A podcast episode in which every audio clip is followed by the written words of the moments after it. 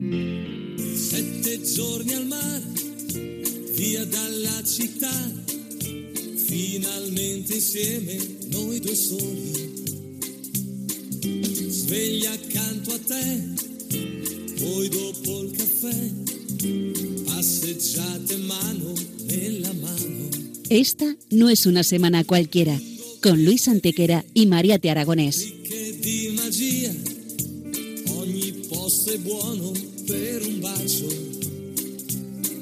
Hola a todos, bienvenidos una vez más al programa Esta no es una semana cualquiera en Radio María, con un servidor de ustedes Luis Antequera. y Mariate Aragonés.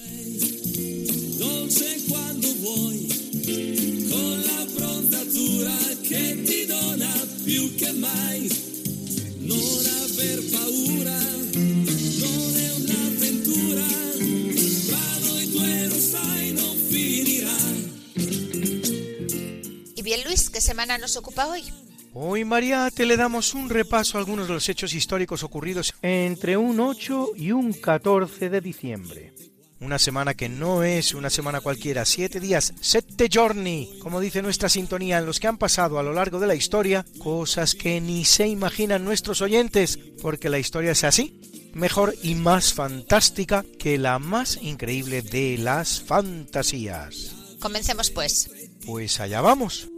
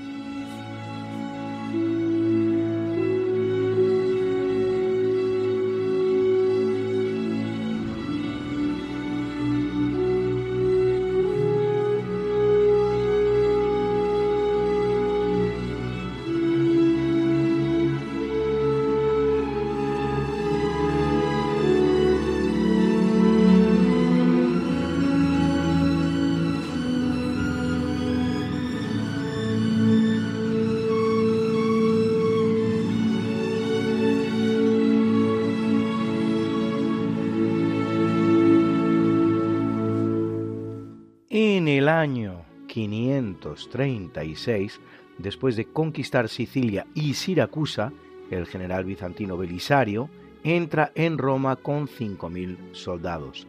Los ostrogodos con su rey Vitiges al frente abandonan la ciudad.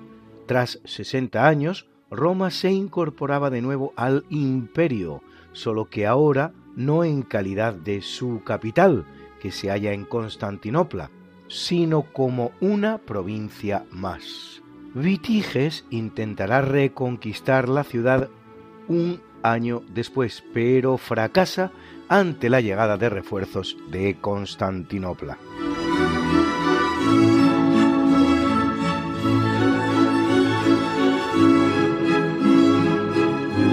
En 1474, a la muerte de Enrique IV de Castilla y de acuerdo con el Tratado de los Toros de Guisando, en la iglesia de San Miguel de Segovia es proclamada reina de Castilla, la que luego será Isabel la Católica. El más fecundo reinado que recuerda la historia de España, durante el que se completa su unidad y se inicia con el descubrimiento, colonización y evangelización de un nuevo continente, la ingente gesta hispanoamericana.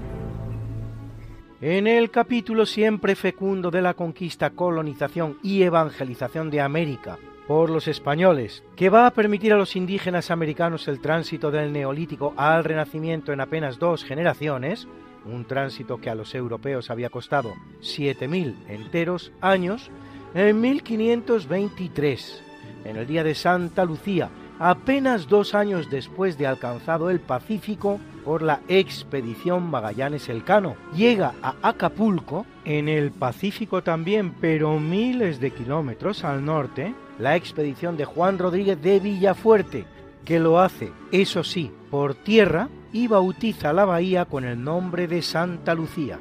Las cosas, como se ve, iban deprisa en la exploración del Pacífico por los españoles. En 1540 el también español Pedro de Valdivia llega al valle de Mapocho, actual Santiago de Chile, y bautiza el cerro allí existente. ¿Con qué nombre? Pues ¿cuál va a ser? Santa Lucía. Pues eso. Y en 1550 en Perú, el también español Alonso de Osorio funda la ciudad de...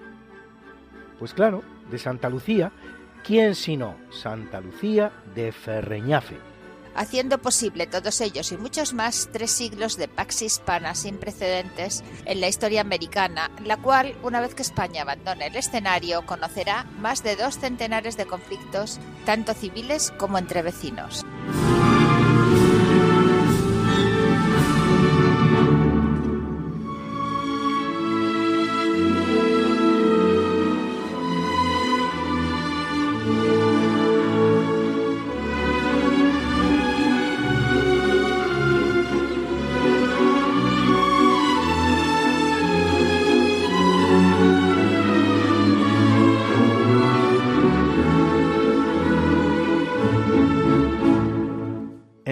En 1531 en el cerro del Tepeyac, cerca de la actual Ciudad de México, solo diez años después de la conquista de México por Hernán Cortés para la corona española, la Virgen se aparece al indígena Juan Diego Cuautlatoatzin.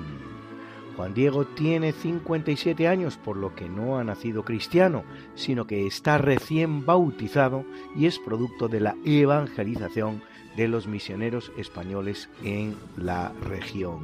Es la primera de las hasta cuatro apariciones que Juan Diego recibirá de la Virgen, la cual le ordena cortar unas rosas que acaban de florecer en lo alto del cerro en pleno invierno y llevarlas al obispo Juan Zumárraga, junto con la petición de que en ese lugar se le edifique un templo. Cuando Juan Diego muestra al obispo las flores, se aparece milagrosamente la imagen de la Virgen en el ayate, es decir, la tela confeccionada con fibra del magüey en la que las portaba. El obispo efectivamente ordena la construcción de la ermita pedida por la Virgen, en la que Juan Diego vivirá el resto de sus días.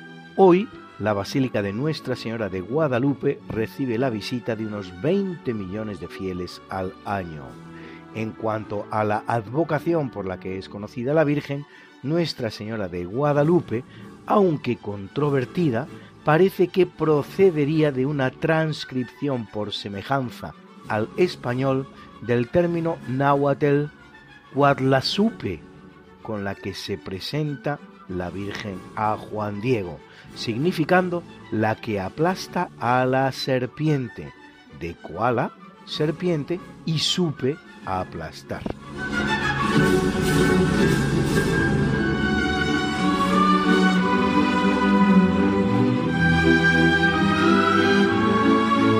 En el capítulo del cambio climático, antes del cambio climático, tiene lugar la llamada Gran Tormenta de 1703, hace más de tres siglos, la más violenta registrada nunca en el norte de Europa, que dura nada menos que cuatro días completos, abarcando un área de 500 kilómetros de anchura en Gales, centro y sur de Inglaterra, Mar del Norte, Países Bajos y norte de Alemania.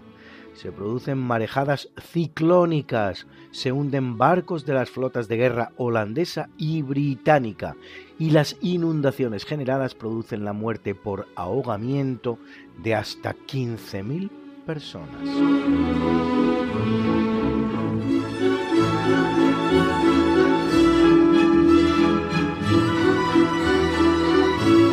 En 1759, procedente de Nápoles, donde reinaba como Carlos VII, hace su entrada en Madrid Carlos III de España para hacerse cargo del trono de nuestro país a la muerte de su medio hermano Fernando VI sin sucesión, mientras deja como rey de Nápoles a su hijo Fernando I de las dos Sicilias.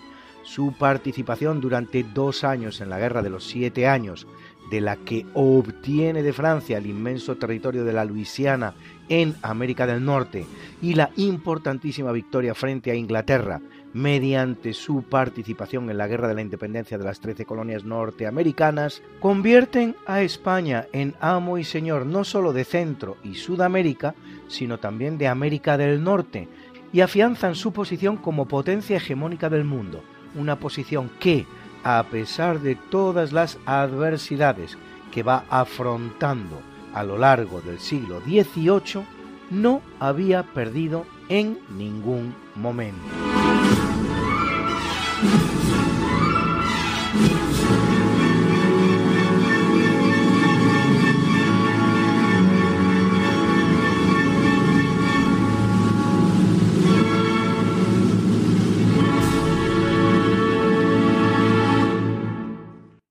En 1774, también durante el reinado de Carlos III, y a pesar de haber firmado poco antes con España un acuerdo de paz, el sultán de Marruecos, Mohamed Ben Abdallah, sitia con una fuerza de 30.000 soldados la ciudad española de Melilla para conquistarla, cosa que gracias a la defensa que hacen 3.500 españoles y la pequeña flota enviada a los efectos que mandan Francisco José Hidalgo de Cisneros y Antonio Barceló, no consigue.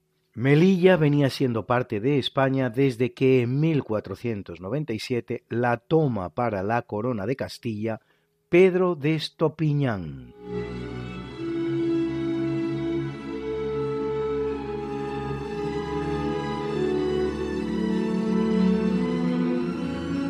En 1792, en la Convención Nacional Francesa, comienza el juicio contra el rey Luis XVI de Francia, acusado de traición. Tras algo más de un mes, el 19 de enero de 1793, el rey es condenado a muerte y el 21 es guillotinado. La decisión de guillotinar a Luis XVI se tomará por muy pocos votos de diferencia, dándose la paradójica circunstancia de que entre los que votan favorablemente su ejecución se halla su primo Luis Felipe de Orleans, el famoso Philippe Egalité, Felipe Igualdad en uno de esos extraños casos de poética justicia terrenal que casi nunca se dan, y sin ni siquiera tener que esperar a que la revolución terminara, Luis Felipe tendrá ocasión de degustar, solo un año después, las delicias de la misma filada lama que con su voto hiciera degustar a su augusto primo.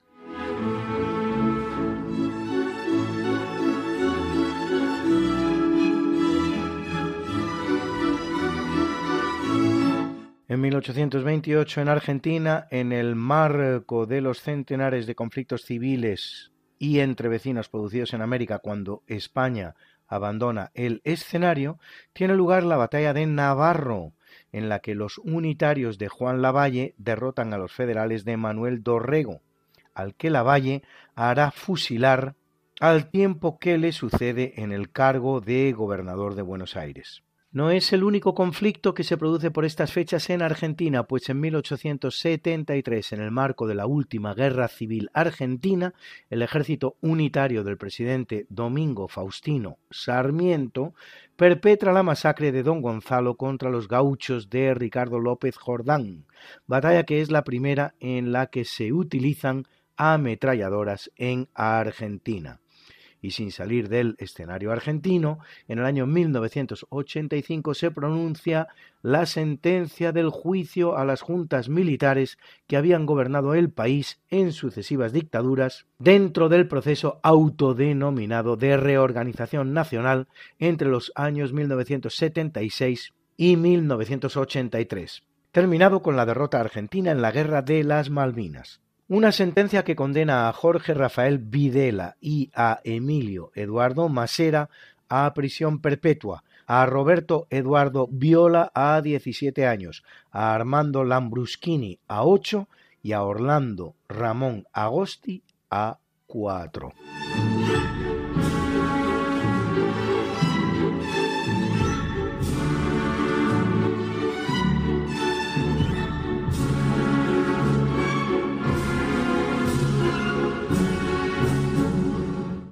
1905, en el marco de la Tercera República Francesa, el gobierno de Émile Combes propone la separación entre Iglesia y Estado.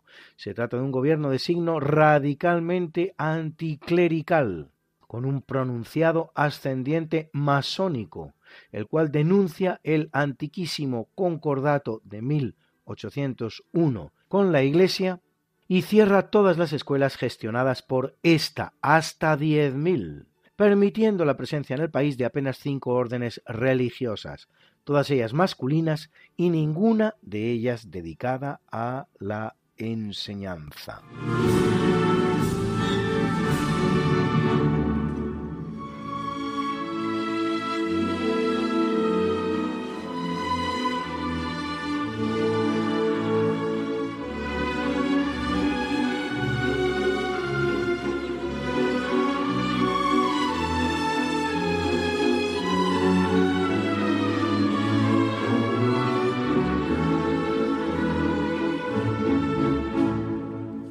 Es una fecha bien propicia para la aviación, porque en 1915 en Berlín, Hugo Junkers presenta el primer avión totalmente metálico. En 1918 el aviador chileno Dagoberto Godoy cruza por primera vez la cordillera de los Andes en avión. Y en 1924 el autogiro del español Juan de la Cierva realiza sus primeras pruebas en un trayecto desde Cuatro Vientos a Getafe. Por si todo ello fuera poco, en 1957 se funda el equipo chileno llamado Club de Deportes Aviación.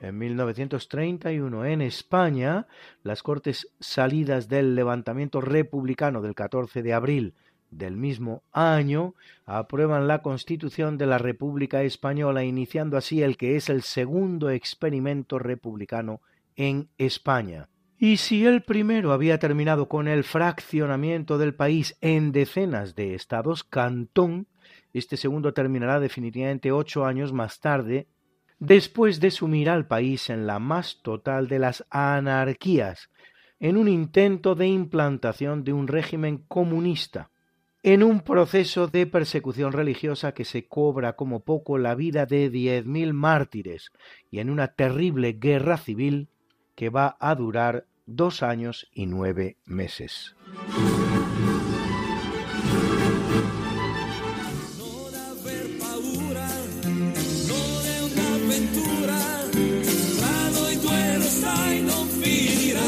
Esta no es Una semana cualquiera. Con Mariate Aragonés Y Luis Antequera. la historia como es. Y no como nos gustaría que fuera.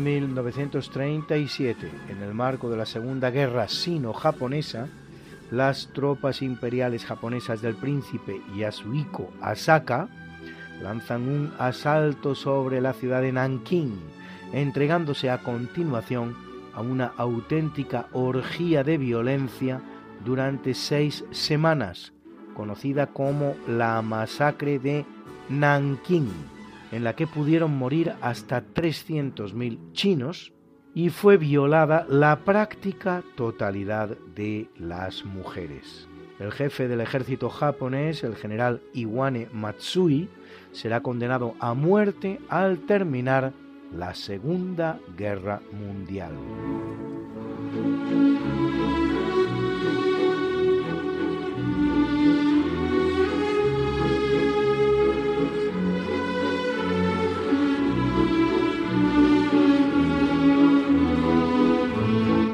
Ya que de masacres hablamos, en 1948 la ONU adopta la Convención para la Prevención y la Sanción del Delito de Genocidio.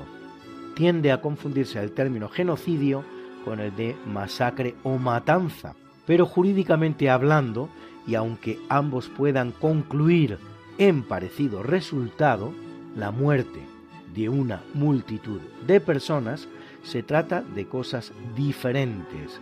El genocidio, para ser tal, debe perpetrarse contra un grupo social muy concreto y venir provocado por motivos raciales, políticos o religiosos.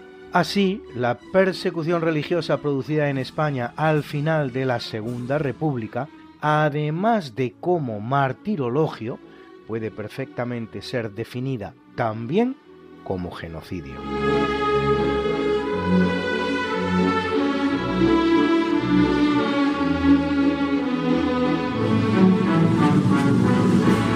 En 1988 se aprueba en España la anchura de vía internacional para las líneas de alta velocidad y la realización de un informe para sustituir el tradicional ancho de la vía del ferrocarril español y adecuarlo al vigente en otros países europeos. La diferente anchura de la vía española daba lugar hasta ese momento a no pocos problemas, resueltos por el famoso tren español Talgo, tren articulado ligero Goicoechea-Oriol por sus siglas. Se suele creer que la decisión de que el ancho de vía español fuera diferente al imperante en Europa era dificultar una eventual invasión francesa, pero la realidad es que la decisión la toma en 1844 una comisión de expertos nombrada por el Ministerio de Gobernación y dirigida por Juan Subercase antes de iniciar la vía ferroviaria que uniría Madrid y Cádiz, y se toma con el exclusivo objetivo de permitir el tránsito de locomotoras más potentes y más adecuadas a la accidentada orografía peninsular. El ancho de vía español será también el utilizado en Portugal, hasta el punto de que es conocido como ancho de vía ibérico.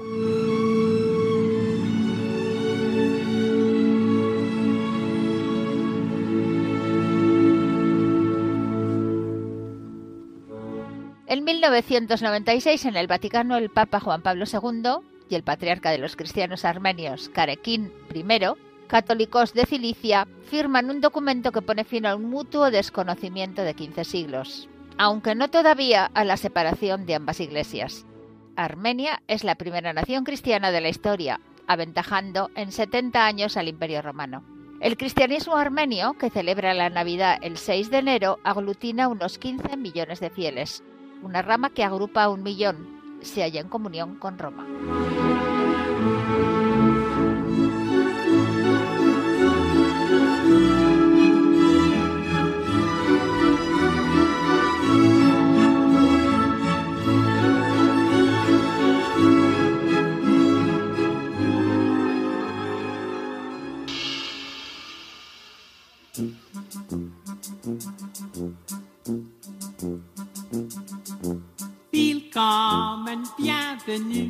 Welcome.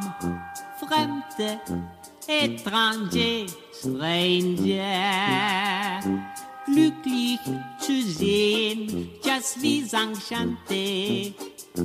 Happy to see you, bleibe reste stay. Willkommen, bienvenue, welcome im cabaret, au cabaret, tu cabaret. En el capítulo del natalicio Nace en 1503 Michel de Nostradamus, médico francés de origen judío que realiza una obra en cuartetas rimadas llamada Profecías, en la cual emite una serie de mensajes crípticos y enrevesados con muchas lecturas posibles en los que algunos han querido ver la profetización de los grandes eventos históricos acontecidos con posterioridad. Una profecía que hizo a la poderosa reina francesa Catalina de Medici, esposa de Enrique II. Le gana la confianza de esta y la fama imperecedera, pero lo cierto es que ninguna de sus inconcretas cuartetas ha sido interpretada antes de que acontezca un determinado evento, y siempre lo es a posteriori, y de manera rebuscada. En definitiva, se trata de lo que se da en llamar profecías autocumplidas.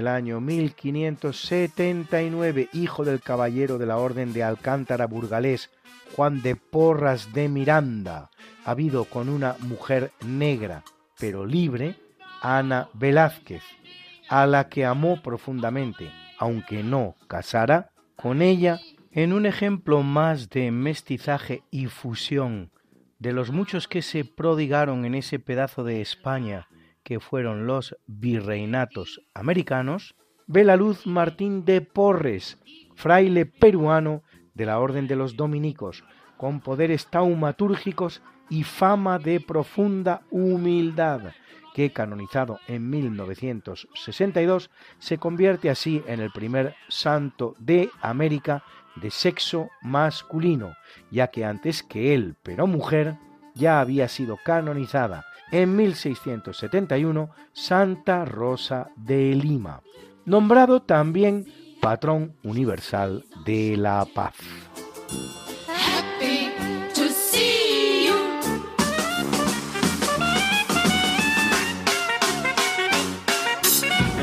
y es un día propicio para las reinas españolas, pues en 1724 ve la luz María Amalia de Sajonia, reina consorte que fue de Nápoles y de Sicilia, y luego de España por su matrimonio con Carlos VII de Nápoles, convertido a la muerte sin sucesión de su medio hermano Fernando VI en rey de España como Carlos III.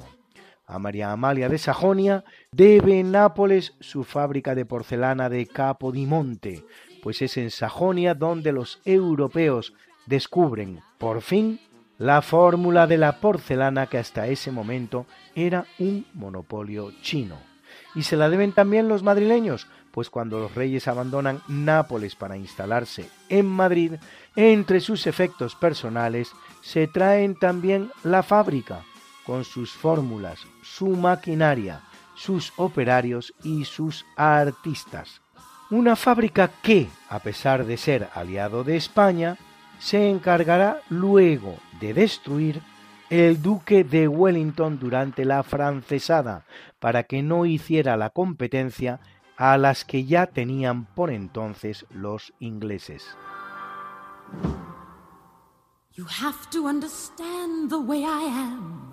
Y en 1751, la que nace es María Luisa de Borbón Parma, esposa de Carlos IV de España, con quien casa a los 13 años de edad, recordada por sus amoríos con Manuel de Godoy, convertido en favorito del rey y verdadero hombre fuerte del gobierno de España, no obstante lo cual dará al monarca español hasta 14 hijos más 10 abortos. Y todo ello para, entre tanto hijo, tener que reinar Fernando VII.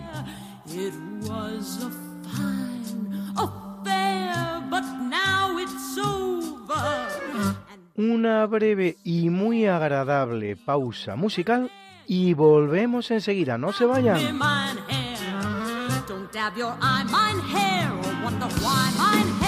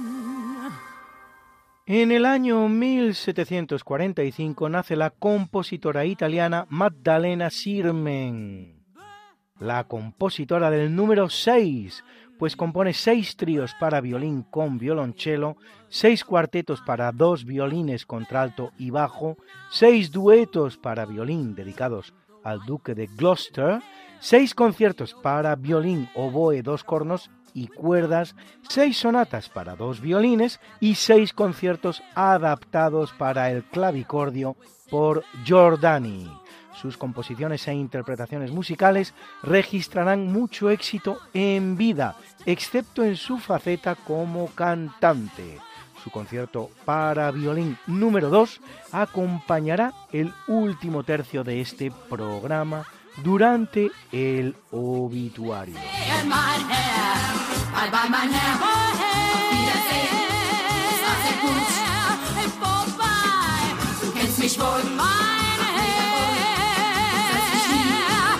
En 1831 nace el militar Arsenio Martínez Campos, protagonista del pronunciamiento de Sagunto de 1874, que restaura en la persona de Alfonso XII la dinastía borbónica en España y vencedor de la llamada Guerra de los Diez Años frente a los insurgentes independentistas cubanos en 1894.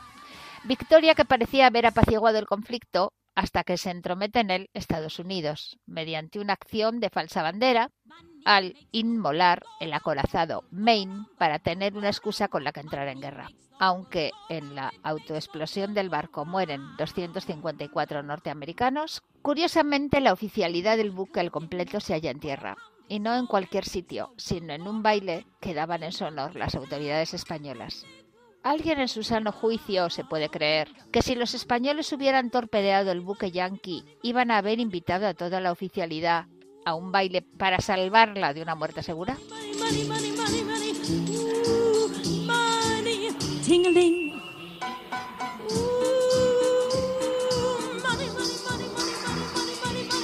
En 1837 viene al mundo Charles Émile Lévy, más conocido como Émile Waldteufel, compositor francés de origen judío aunque se cambie el apellido paterno por otro alemán, como se ve, Waldteufel, pues era de la Alsacia, cuyo significado, por cierto, no es otro que Diablo del Bosque pianista de la corte de la emperatriz Eugenia, autor tanto de música popular como de numerosas obras para piano, tales como valses y polcas.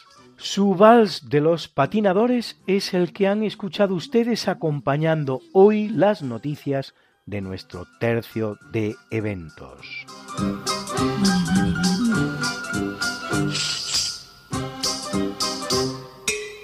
En el año 1842, curiosamente en el seno de una familia aristocrática, nace el ruso Piotr Alexeyevich Kropotkin, uno de los principales teóricos del violentísimo movimiento anarquista, que será el responsable de los principales atentados y magnicidios cometidos en Europa en el siglo XIX y primer tercio del XX. Solo en España anarquistas son responsables de los asesinatos de los presidentes de gobierno Antonio Cánovas del Castillo, José Canalejas y Eduardo Dato, así como de un atentado contra el rey Alfonso XIII que aunque fracasa en su objetivo de matar al monarca, producirá 28 muertos y cientos de heridos.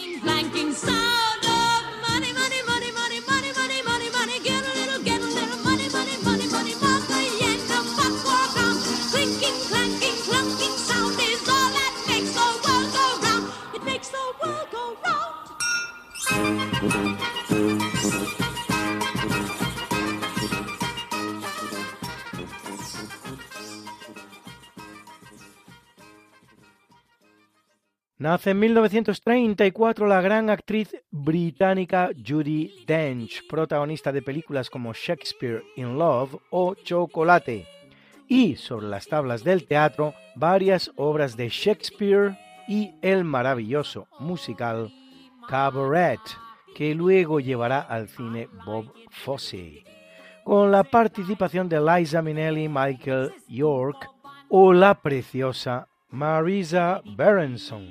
Hoy, la banda sonora de la gran película Cabaret ha acompañado este natalicio.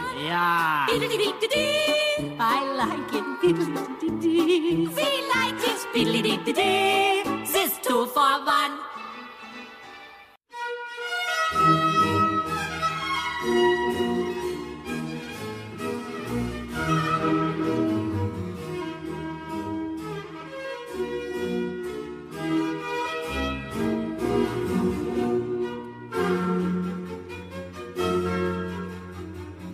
En el capítulo del obituario En 1124 muere el francés Guido de Borgoña, más conocido como Calixto II, centésimo sexagésimo segundo papa de la Iglesia Católica, que lo es cinco años, hermano por cierto de Raimundo de Borgoña, que casado con doña Urraca de Castilla introduce en España la dinastía de los Borgoña, la cual reinará hasta ser reemplazada en el trono por los Habsburgo, en la persona de Carlos I. Calisto hará frente al antipapa Gregorio VIII y tras desalojarlo de Roma, convoca el primer concilio de Letrán, noveno de los ecuménicos y primero de los celebrados en Occidente, el cual impone el celibato sacerdotal.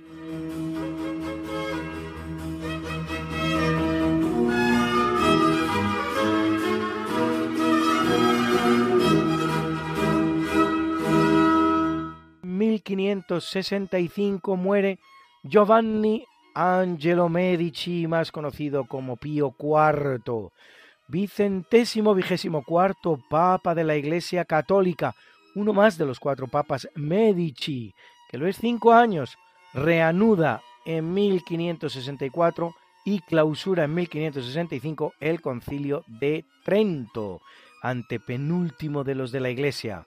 Por el contrario que su predecesor Paulo IV, algunos de cuyos parientes, por cierto, juzgará, mantiene una relación cordial con Felipe II de España y también con la regente francesa, su pariente Catalina de Medici.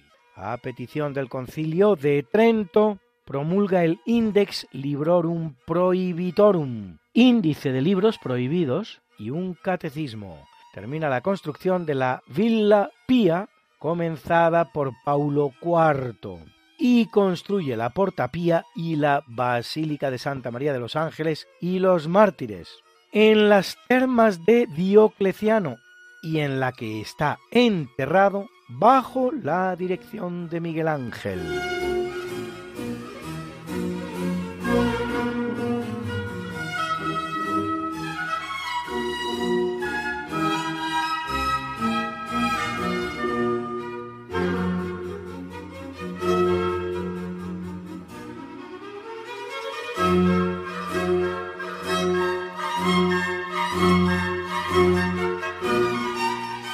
Abandona el mundo en 1706 Pedro II de Portugal, rey de Portugal entre 1683 y 1706.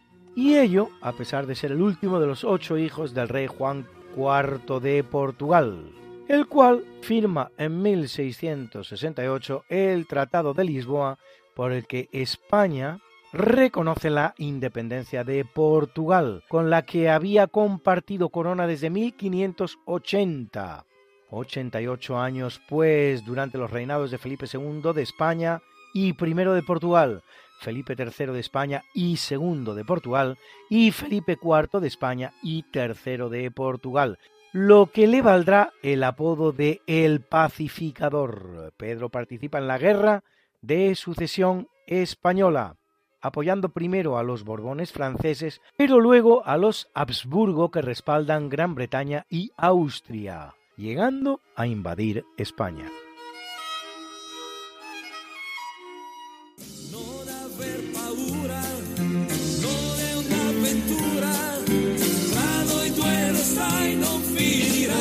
Esta no es Una semana cualquiera.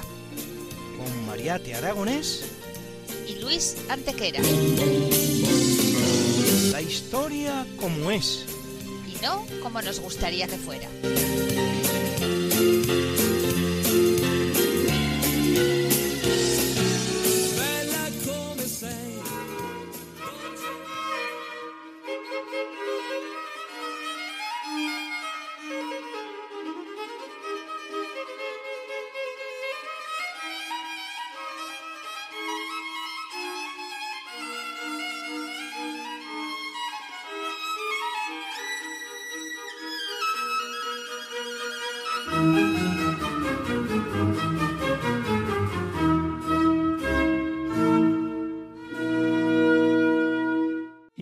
Dos importantes políticos españoles del período conocido como de la Restauración, en una fase del mismo particularmente agitada, porque en 1925 muere Pablo Iglesias, fundador del Partido Socialista Obrero Español PSOE y del sindicato Unión General de Trabajadores UGT. Y en 1926 lo hace Antonio Maura, político conservador español, cinco veces presidente del gobierno, durante el mismo período de la restauración. A uno y otro personajes une, además de la fecha de su deceso, con un solo año de diferencia, la frase que el socialista dirigiera contra el conservador, asegurándole en las mismísimas Cortes que antes de permitir el regreso a la presidencia de Antonio Maura, estaría dispuesto a llegar hasta el atentado personal contra su vida.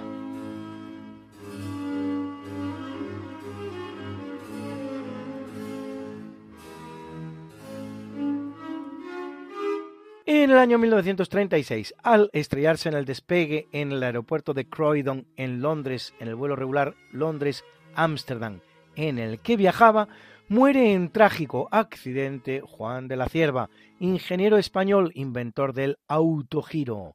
La paradoja del tema es que el avión venía pilotado por el austrohúngaro Ludwig Hautzmayer, antiguo as de la aviación durante la Primera Guerra Mundial. Se le llama as de la aviación al piloto que realiza cinco o más derribos en el aire de aviones enemigos. Junto a De la Cierva mueren 15 de los 17 viajeros, incluyendo el expresidente sueco Arvid Lindman. El drama se une al sufrido por la familia de la Cierva solo un mes antes cuando en el marco de la Segunda República Española su hermano Ricardo era asesinado por los milicianos republicanos en el curso de las matanzas producidas en Paracuellos del Jarama, donde se contabilizan más de 6.000 personas a las que se arrebata la vida por sus creencias políticas o religiosas,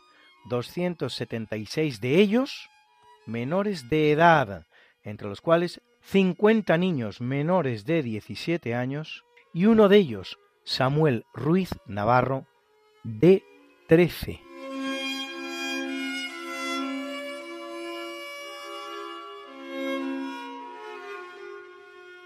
En 1980 en Nueva York muere John Lennon, uno de los referentes de la música del siglo XX, fundador de la mítica banda británica de rock The Beatles, cuando, volviendo a su apartamento del edificio Dakota, acompañado de su esposa Yoko Ono, un psicópata de nombre Mark Chapman, animado por el solo afán de pasar a la historia, acaba con su vida de cuatro tiros. Escuchamos aquí su celebérrimo tema Imagine. Imagina.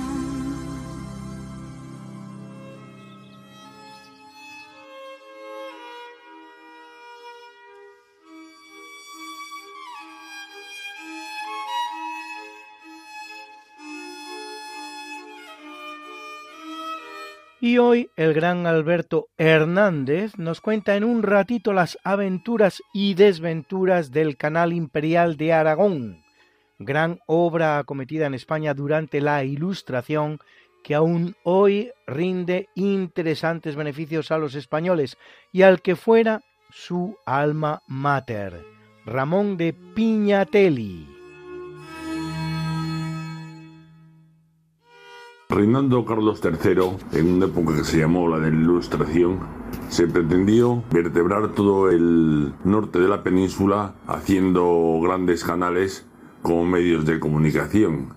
Así se construyó el Canal de Castilla y el Canal Imperial de Aragón. El objetivo era unir estos dos canales y de los canales que fueran uno al mar Mediterráneo y el otro al Atlántico por el Duero y al Cantábrico. Era una obra ingente, necesitaba grandes recursos financieros y sobre todo tecnológicos. Se quedó en mitad. Solo hicieron esos dos canales y el proyecto lo tuvieron que desechar por las grandes dificultades que tenían y también porque con la llegada del ferrocarril años más tarde pues ya quedó obsoleta este medio de comunicación. Hoy voy a hablarles del canal Imperial de Aragón.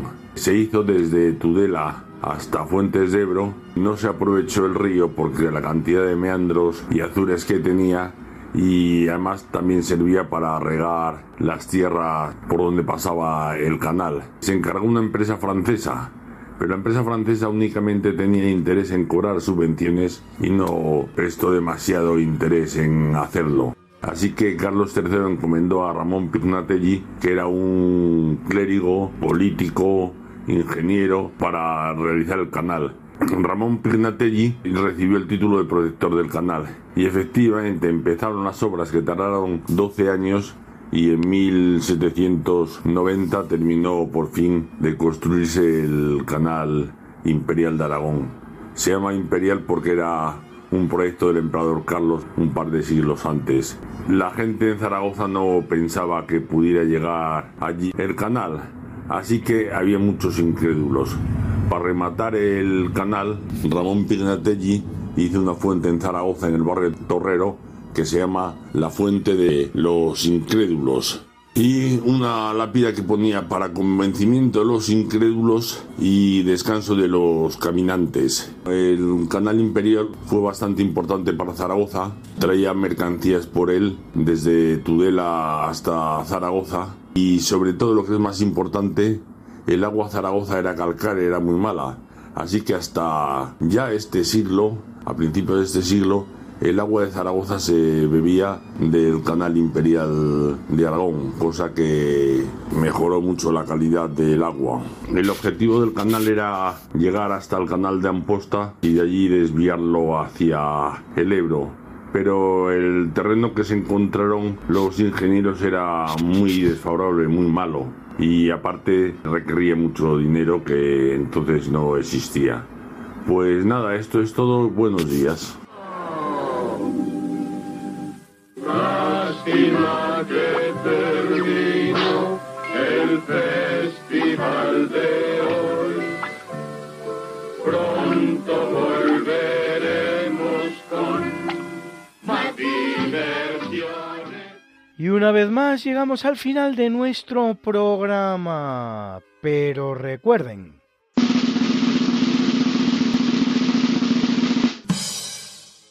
la historia la escriben los historiadores, no los políticos. Se estudia en las universidades, no en los parlamentos. Sus conclusiones se alcanzan mediante argumentos, no mediante votos, y debe producir libros, no leyes. Ludovico Antiguo. Y terminamos presentando la mucha buena y variada música que hoy, como siempre, nos ha acompañado. Y así, en el tercio de eventos, el Vals de los Patinadores de Emil Waldteufel, interpretado por l'Orchestre Symphonique des Musiciens du Monde et l'Orchestre Symphonique des Jeunes de Joliette, dirigidos por Georges Etienne d'Entremont. En el natalicio, la banda sonora, la música magnífica de ese gran musical llamado Cabaret de John Kander, interpretada por Liza Minnelli, Joel Grey, Gillian Hills, Greta Keller, Mark Lambert y tantos y tantos otros. Y en el obituario, el concierto para violín número 2 en mi mayor de Magdalena Sirmen. Era la Savaria Baroque Orchestra que dirigía Piroska Vitarius. Y dos bonitos temas para hacer nuestras pausas. Rosas de Xavier San Martín, interpretada por la oreja de Van Gogh. Y esa bonita canción de John Lennon que es Imagine, interpretada por el propio John Lennon.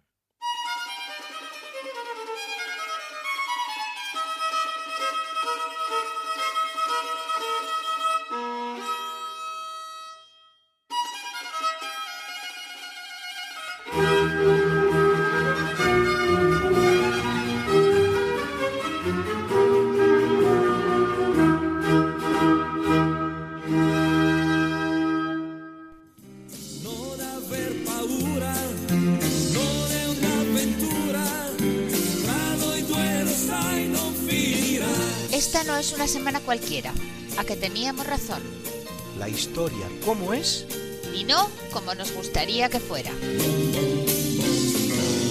hasta el próximo programa. Se despiden de ti Mariate Aragonés. y Luis Antequera. Pero yo te veo muy pronto en el programa de Javier Ángel Ramírez, Diálogos con la Ciencia, el jueves a las 12 de la noche, o lo que es lo mismo, el viernes a las 0 horas, con nuevos episodios de nuestra apasionante historia. No te lo pierdas. Les hemos ofrecido en Radio María Esta no es una semana cualquiera, con Luis Antequera y Mariate Aragonés.